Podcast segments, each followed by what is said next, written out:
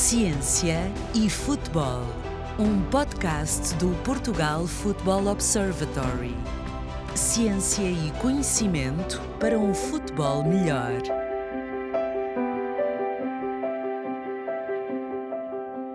Bem-vindos a mais um podcast de Ciência e Futebol do Portugal Football Observatory. Estamos todos juntos para conversar mais um pouco sobre a forma como a ciência pode ajudar na progressão desta modalidade.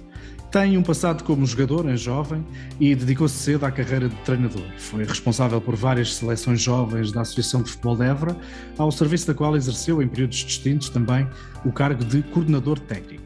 Detentor do grau de treinador UEFA Pro e mestre em treino de alto rendimento pela Faculdade de Motricidade Humana, integrou várias equipas técnicas lideradas por Pedro Caixinha, e atualmente é formador da Federação Portuguesa de Futebol dos cursos UEFA A e UEFA Pro na disciplina de capacidades motoras. Mais recentemente, Oscar Tojo iniciou a realização de um doutoramento com a Portugal Football School, subordinado ao tema dos calendários competitivos, que podem muito bem dar um belo tema para um podcast futuro. Mas não é por isso que hoje estamos juntos. Oscar Tojo, 41 anos, está connosco para conversar sobre a pertinência dos mini-jogos no processo de treino para a competição. Boa tarde, Oscar. Antes de mais, bem-vindo a este podcast. Olá, Alexandre.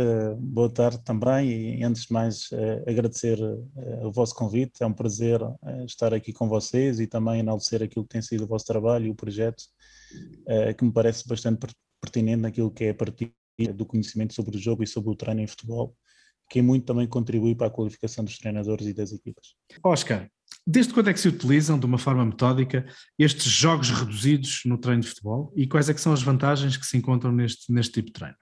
O treino de futebol tem evoluído nas últimas décadas baseado uh, nas novas descobertas científicas uh, e também naquilo que é o conhecimento e a partilha dos, dos treinadores. Evoluiu-se do treino baseado na dimensão física, no desenvolvimento analítico das capacidades dos jogadores, até hoje em dia as novas, as novas abordagens mais ecológicas, mais sistémicas do treino, numa visão mais integradora das várias dimensões ligadas ao rendimento individual e coletivo das equipas.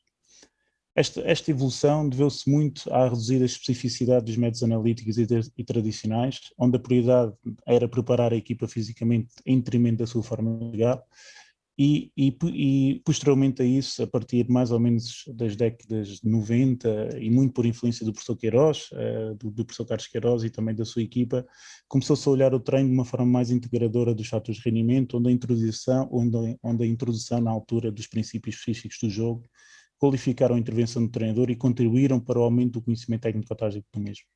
Hoje em dia, olhamos para uma dimensão mais tática ou estratégica do jogo, numa visão mais holística do processo. Neste sentido, ir, ir mais uh, direcionado para a questão, mais objetivo, uh, de acordo também com esta evolução, os jogos reduzidos vieram ocupar um, um espaço importante na metodologia do treino e na sua utilização ao longo do microciclo, onde desde mais ou menos 1998, 2000, uh, que começámos também a encontrar alguns estudos sobre o seu impacto e benefício nos jogadores e nas equipas. Uh, Parece-me uh, que, que, os jogos reduzidos é uma, é uma grande mais-valia na utilização, da utilização dos treinadores, no sentido da sua representatividade do jogo para o treino, e como através da manipulação das suas variáveis, constrangimentos, podemos uh, potenciar os comportamentos ofensivos e defensivos que queremos que se manifestem em competição. Há uma revisão científica recente, de, que é de maio de 2021, que nos diz que vários estudos indicam esses efeitos positivos dos mini-jogos do ponto de vista técnico. E em que é que consistem na prática esses efeitos, Oscar? Eh, sim, eh, recentemente numa, numa revisão eh, sistemática sobre o tema, com até a participação também de, de pesquisadores portugueses, onde num total de cerca de 800 estudos uh, analisados e identificados, uh, selecionou-se seis para uma meta-análise para algo mais, mais profundo conseguiu-se identificar de forma significativa os benefícios deste método de treino e vários indicadores de performance, em particular em termos técnicos e na relação do jogador com a bola. Este trabalho, estes trabalhos basearam-se em realizar exercícios com relações numéricas mais reduzidas, 1 para 1, 2 para 2 e 3 para 3, e comparar com um grupo de controle que não tiveram essa, essa estimulação. Apesar dos resultados serem bastante diversificados, tendo em conta os gestos técnicos realizados, existiu uma melhoria significativa, como por exemplo na condução da bola em corrida, na recepção e na realização do passe, no drible, eh, que me parece eh, importante e assinalável. Os estudos não identificaram a dimensão tática, no entanto, também acreditamos que, que a realização dos jogos reduzidos pode ajudar na melhoria da tática individual, no sentido de promover uma intenção tática eh, no jogador para a realização de um determinado gesto técnico e, conseguinte, a tomada de, de decisão. Muito bem, portanto, eh, esse estudo fala justamente nessa necessidade de se analisar esses efeitos a nível tático. Eh, podes dissecar um pouco melhor o que é que quer dizer? Portanto, os técnicos já percebemos, do ponto de vista tático, o que é que um jogador pode ter a ganhar deste tipo de treino? Sim, uh, penso que se, pode dar um, que se pode dar esse upgrade no futuro próximo, no sentido de perceber quais as intenções táticas para a realização dos gestos técnicos realizados. Penso que neste ponto pode ser interessante perceber o entendimento dos jogadores ao nível dos princípios específicos do jogo, sejam eles direcionados para o processo ofensivo ou sejam direcionados para o processo ofensivo. Apesar da dimensão global e estratégica que queremos dar ao nosso processo de treino, continuo a acreditar bastante na influência dos princípios do jogo e como estes são interpretados e realizados pelos jogadores em termos visuais mas também nas relações estabelecidas com os seus pares em modos de cooperação para que possamos aumentar a sincronização entre os membros e, por conseguinte, uma melhor eficiência a nível, a nível energético. A título mais também uh, de exemplo e particular nesta questão mais da tática individual, é perceber, por exemplo, na recepção, quando fazemos uma recepção de bola, uh, e a maneira como é que nós fazemos esta recepção e a direção queremos fazer esta recepção já nos permite tomar uma decisão em termos táticos para aquilo que é o próximo gesto. E é isso, nesta... é aquilo, isso é aquilo que chamamos a recepção orientada, que se ouve falar da recepção orientada, é isto? É, é, é, é, a recepção orientada para aquilo que nós queremos fazer. Uh, e aqui já tem uma dimensão não só em termos técnicos, mas também tem aqui uma intencionalidade tática para aquilo que o jogador quer fazer, porque quer comunicar com, com outros jogadores e quer ter aqui uma intenção uh, mais grupal e mais coletiva. E esta, esta dimensão mais tática individual parece-me importante e pode ser um caminho a explorar. Muito bem. Há um outro estudo dentro desta área que analisou os picos de intensidade e concluiu-se, viram-se muitas similitudes entre os picos de intensidade nestes jogos reduzidos e nos jogos de competição propriamente ditos. Isto é curioso. Uh, sim, nesse estudo, esse estudo foi realizado na, na Liga Francesa, com, foi com auxílio do GPS. Tentou-se comparar as, as, diferentes exigências entre a competição e os exercícios de treino. Penso que no total uh, observou-se 12 jogos, uh, 12 jogos, uh, 7 jogos particulares e 5 jogos ofici oficiais, comparando com alguns exercícios de treino analisados ao longo de duas épocas, que foram desde o 4 para 4, 5 para 5, 6 para 6, 7 para 7, até chegar ao 8 para 8. Tentou-se perceber quais as suas similitudes perante o esforço e a exigência dos membros e quais os parâmetros de, de performance em comparação com aquilo que era a exigência da, da competição. O que o estudo nos mostrou foi que em algumas dinâmicas do jogo, como por exemplo o 4x4, conseguimos atingir valores próximos na competição no respeito ao trabalho acelerativo e desacelerativo, que o jogador está submetido uh, no jogo, aproximando assim a exigência do jogo neste parâmetro de performance, que na minha opinião é fundamental, porque também está relacionado com o dano muscular provocado e com a capacidade motora que lhe está associada, neste caso é a força.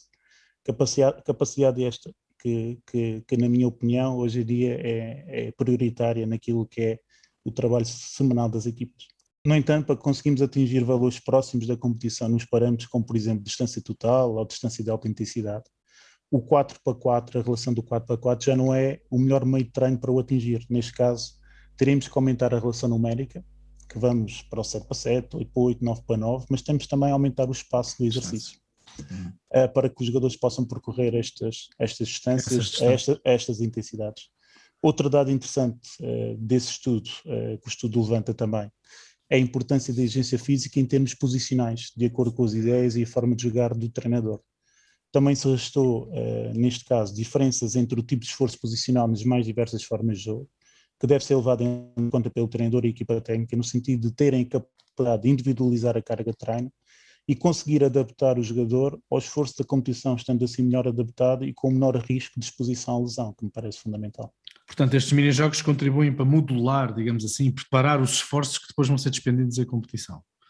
Preparar os Sim. jogadores para aquilo que vão encontrar na competição. Sem dúvida, eh, sem dúvida. Eh, tendo em conta também eh, as informações que eu, vos, que eu, que eu partilhei aqui na pergunta anterior, parece-me importante num contexto de rendimento os treinadores terem um cuidado extremo com a priorização dos exercícios externos e ter um conhecimento profundo sobre o seu impacto físico uh, individual e coletivo na equipa. Neste sentido, uh, parece-me importante que a seleção dos jogos reduzidos com o menor número de jogadores deva ser realizada o mais afastado da competição, pelo dano muscular que podem provocar, uh, ainda mais se o seu impacto e estimulação for prolongado ao longo da sessão de treino, Os jogadores, nesse caso, necessitam 72, 96, 96 horas de recuperação e escolher uh, as relações numéricas mais, mais elevadas, 7 para 7, 8 para 8, 9 para 8, 9 para 9, mais, mais, perto do jogo. mais próximo da competição, mas aqui o cuidado já tem que estar relacionado com o tempo de prática do exercício e a pausa que o treinador vai dar nesse próprio exercício. Logicamente, logicamente que isto só faz sentido se for associado a conteúdos técnico-táticos, de acordo com as ideias do treinador, para um comportamento da sua equipa em competição ou para alguma adaptação estratégica que o mesmo quer realizar, tendo em conta as características do próximo adversário. Oscar, e é possível, a partir de indicadores que sejam analisados nestes jogos reduzidos, mini-jogos, prever performance de jogadores em competição, ou seja, analisando, uh, vamos supor, jovens que estão a jogar um 4 para 4, ou um 5 para 5, ou um 6 para 6, de repente perceber quais é que vão ser os melhores em competição? Já estamos aí? Uh, sim, acredito que sim. Uh, hoje em dia a utilização da ferramenta de GPS no processo de treino e competição permite-nos ter, um, permite ter um conhecimento mais profundo das características da competição, tendo em conta o seu contexto de intervenção, porque cada realidade tem a sua própria especificidade e, por conseguinte, adaptar as exigências da, da competição às exigências do microciclo padrão do treinador e de cada exercício realizado parece-me fundamental. Nesse sentido, este trabalho vai nos permitir posicionalmente, sectorialmente e também coletivamente perceber se os jogadores estão devidamente adaptados para dar resposta à competição de acordo com as, com as intenções e ideias do treinador e se podem estar em risco de se lesionarem, bem como se os exercícios promovidos pelo treinador ao, ao longo da semana vão de encontro às exigências encontradas em competição.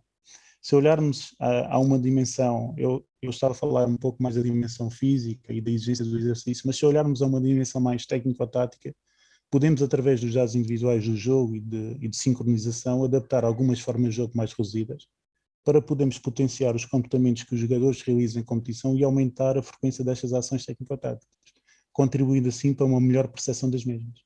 Desta forma, e para concluir, um, e como também já falámos uh, anteriormente, a utilização de jogos reduzidos pode ser uma estratégia bastante útil para o treinador ter a capacidade de adaptar as suas ideias e, por outro lado, dar a robustez necessária em alguns parâmetros de performance que fazem parte da exigência da competição na qual o jogador participa. Oscar, vamos aqui para questões mais concretas, ver se é possível dissecarmos um pouco isto. Há um estudo de setembro de 2020 uh, em que se mostra que os duelos aéreos e as interseções de bola são as duas variáveis, variáveis cuja ocorrência em minijogos menos corresponde à ocorrência real, ou seja, à ocorrência depois nos jogos de 11 para 11 em competição. Isto pode querer dizer que os jogos reduzidos são mais úteis para prever o ataque do que para prever a defesa? Ou é uma conclusão demasiado óbvia? Ah, sinceramente, não estou de acordo. E, e, por vezes também a ciência diz, tem destas coisas, ou seja, mostra-nos alguns comportamentos e conclusões que por, que por vezes nós que estamos na prática temos uma sensibilidade e, e uma ideia diferente. Cabe a nós, e vou tentar explicar o porquê, uh, cabe a nós treinadores termos a capacidade, a experiência um, e, e, também a sensibilidade de poder, um, através dos estudos realizados, retirar aquilo que é mais importante para qualificar a nossa intervenção. Nesse sentido, penso que não existe um momento de maior ou menor importância, um momento ofensivo ou defensivo, de maior ou menor importância que, podemos estimular nos jogos reduzidos. Depende sempre dos objetivos que o treinador tem com aquele meio de treino. Por exemplo, facilmente conseguimos identificar que numa relação de 3 para 3, 4 para 4, os comportamentos defensivos vão se manifestar com bastante frequência, como por exemplo a reação rápida à perda da bola, os duelos, os princípios da contenção e de cobertura, o aumento dos índices de agressividade nos momentos de pressão, são alguns exemplos de conteúdos individuais ou grupais que se manifestam com frequência, eh, eh, com, com bastante frequência em competição e que são fundamentais para o sucesso do processo defensivo de uma equipe. No entanto, posso ter interesse de incidir sobre outros conteúdos que estão relacionados com o momento ofensivo, sendo eles de igual de forma determinantes, como por exemplo a importância do terceiro jogador, o princípio da mobilidade, a cobertura ofensiva, a relação do jogador com bola para que depois possa tomar uma melhor decisão com a maior probabilidade de tempo possível. As relações que nós podemos querer estabelecer com outros jogadores no mesmo setor, potenciando assim as relações socioafetivas, são outros exemplos de conteúdos mais ofensivos que podem ser de igual forma preponderantes no sucesso da equipa em competição. De quem é a responsabilidade de selecionar os conteúdos? Será sempre do treinador e da sua, da sua equipa técnica, que, de acordo com a observação realizada do jogo anterior ou de acordo também com as características do próximo adversário, seleciona os conteúdos prioritários a desenvolver nos dias que tem para preparar a sua equipa. Ok. Até porque faz sentido, não é? Porque estamos a falar de, de, de, campos mais curtos, o duelo aéreo naturalmente é menos, é menos presente, uma vez que não há bolas altas, não há espaço sequer para jogar na profundidade, não é? E terá, terá mais a ver com isso. Sim, mas é, é, nessa questão do duelo aéreo pode, pode acontecer essa situação, mas isto não invalida que outros conteúdos defensivos sejam de tal forma fundamentais e importantes a serem trabalhados e não só direcionar os jogos reduzidos para um momento mais ofensivo da equipe. Uh, neste mesmo estudo, refere-se que ainda não se recomenda que a análise de mini-jogos uh, sirva para detecção e seleção de talentos. Eu fiquei a pensar neste ainda. Este ainda quer dizer que um dia isso vai fazer sentido? Analisar, captar e detectar talento através de mini-jogos? Mas neste ponto eu também não estou totalmente de acordo e, e vou tentar explicar o porquê. Hoje assistimos a um jogo muito diferente da, da 20, da 10, 20, 30 anos, 30 anos atrás. As equipas jogam com maior frequência, logo existe menos tempo e espaço para treinar, e o espaço que existe tem que ser muito bem rentabilizado. As variáveis de intensidade hoje em dia são cada vez mais preponderantes e com maior expressão numérica, como por exemplo os sprints, distâncias de alta intensidade, as velocidades máximas. Os jogadores tocam mais vezes na bola e a sua relação é cada vez mais uh, preponderante bem como a bola circula ao longo dos 90 minutos com uma maior rapidez, obrigando constantemente a mudanças de fase e de momentos. Neste sentido, e, e, e na resposta à pergunta um, anterior, na, na, resposta, na, na, resposta à pergunta anterior, enumerei um conjunto de conteúdos defensivos e ofensivos que, na minha opinião, hoje em dia são fundamentais e decisivos no jogo de futebol. Assim, desta forma, parece-me que a realização dos jogos reduzidos pode também contribuir para que possamos analisar o talento esportivo e desta forma contribuir para a sua seleção. Se me perguntarem, é o meio mais importante? Talvez não seja, mas é um dos que pode ser decisivos para que uma correta seleção do jogador possa, possa, ser feita no sentido de minimizar o erro, o erro que por vezes cometemos, nomeadamente quando olhamos muito para a dimensão física, em idades mais baixas, tendo em conta os níveis de maturação elevados que o jogador tem em detrimento de, de, olharmos para aquilo que é a relação do jogador com bola ou na sua capacidade de inteligência uh, na decisão e naquilo que é a sua leitura do jogo nos diversos momentos. Ou seja, uh, tiras este ainda, achas que já é um bom instrumento para detecção de talento, embora não o único, é isto? Exatamente, exatamente. Muito bem, Oscar, que variáveis é que podem ser manipuladas pelos treinadores em treinos de jogo reduzido, por forma a melhorar uh, aquilo que eles representam depois para a competição e para aquilo que vão, vai ser plasmado depois nos jogos de 11 pontos? É, é uma excelente questão e, é, e eu acho que é, que é muito pertinente. Uh, vamos por partes para tentar interligar os conceitos. O, o conceito da representatividade tem vindo cada vez mais a ganhar espaço pela sua importância e pertinência no processo de treino a representatividade do jogo entrante está direcionada para a sua funcionalidade. É, essa função é desempenhada com a informação do jogo e com as suas ações específicas individuais, grupais e coletivas, tendo em conta esta visão mais holística e global e também, e também ecológica. Em Portugal, por exemplo, o professor eh, Duarte Araújo, da Faculdade de Metricidade da Man, tem sido uma das pessoas mais importantes no desenvolvimento deste tema que merece total atenção.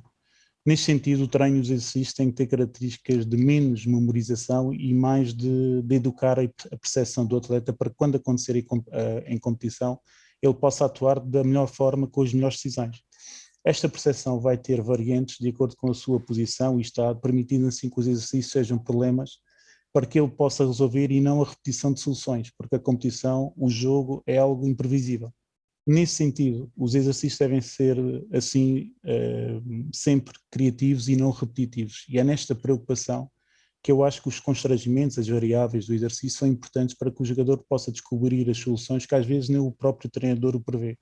Desta forma, e entrando na área dos constrangimentos uh, dos exercícios que podemos manipular, nós podemos encontrar vários, que podem ser instrumentais, por exemplo, a colocação de bolas ou a colocação de alvos, podem ser espaciais naquilo que é a manipulação do espaço do exercício, pode ser mais pequeno, pode ser intermédio, ou pode, pode ser formal.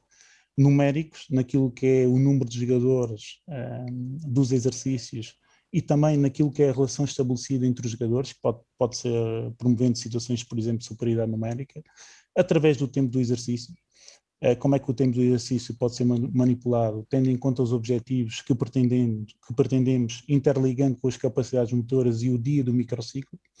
e, por último, regulamentar e comportamental, uh, que está direcionado para as regras uh, de sucesso do exercício e os comportamentos que nós queremos estabelecer de acordo também com as nossas ideias e aquilo que queremos promover, tendo em conta também a, a, própria competição. Parece-me importante, para concluir, que mais que uma reflexão sobre as limitações, é a dinâmica, é a dinâmica do exercício que vai, ser, que vai dar as respostas e é com essa intenção que a introdução das variáveis são fundamentais para qualificar e para também criar um, os exercícios de acordo também com as intenções do treinador e as suas próprias ideias para o jogo. Oscar Tojo, uh, conversámos aqui alguns minutos sobre mini-jogos, sobre a importância dos jogos reduzidos no treino de futebol. Muito obrigado pela participação neste podcast. Obrigado, Alexandre. Foi um prazer também, mais uma vez, estar, estar com vocês, estar também a colaborar com, com a Federação Portuguesa de Futebol um, obrigado também pela oportunidade e, e votos de bom trabalho a todos. Muito obrigado, Oscar. Foi mais um episódio do podcast Ciência e Futebol. Falamos hoje da importância dos mini-jogos. No futuro falaremos de muitas outras valências, de muitas outras questões relacionadas com o contributo que a ciência pode dar ao desporto e, em particular, ao futebol. O meu nome é Alexandre Pereira. Voltaremos brevemente a estar em contacto. Até lá. Ciência e Futebol um podcast do Portugal Football Observatory. Ciência e conhecimento para um futebol melhor.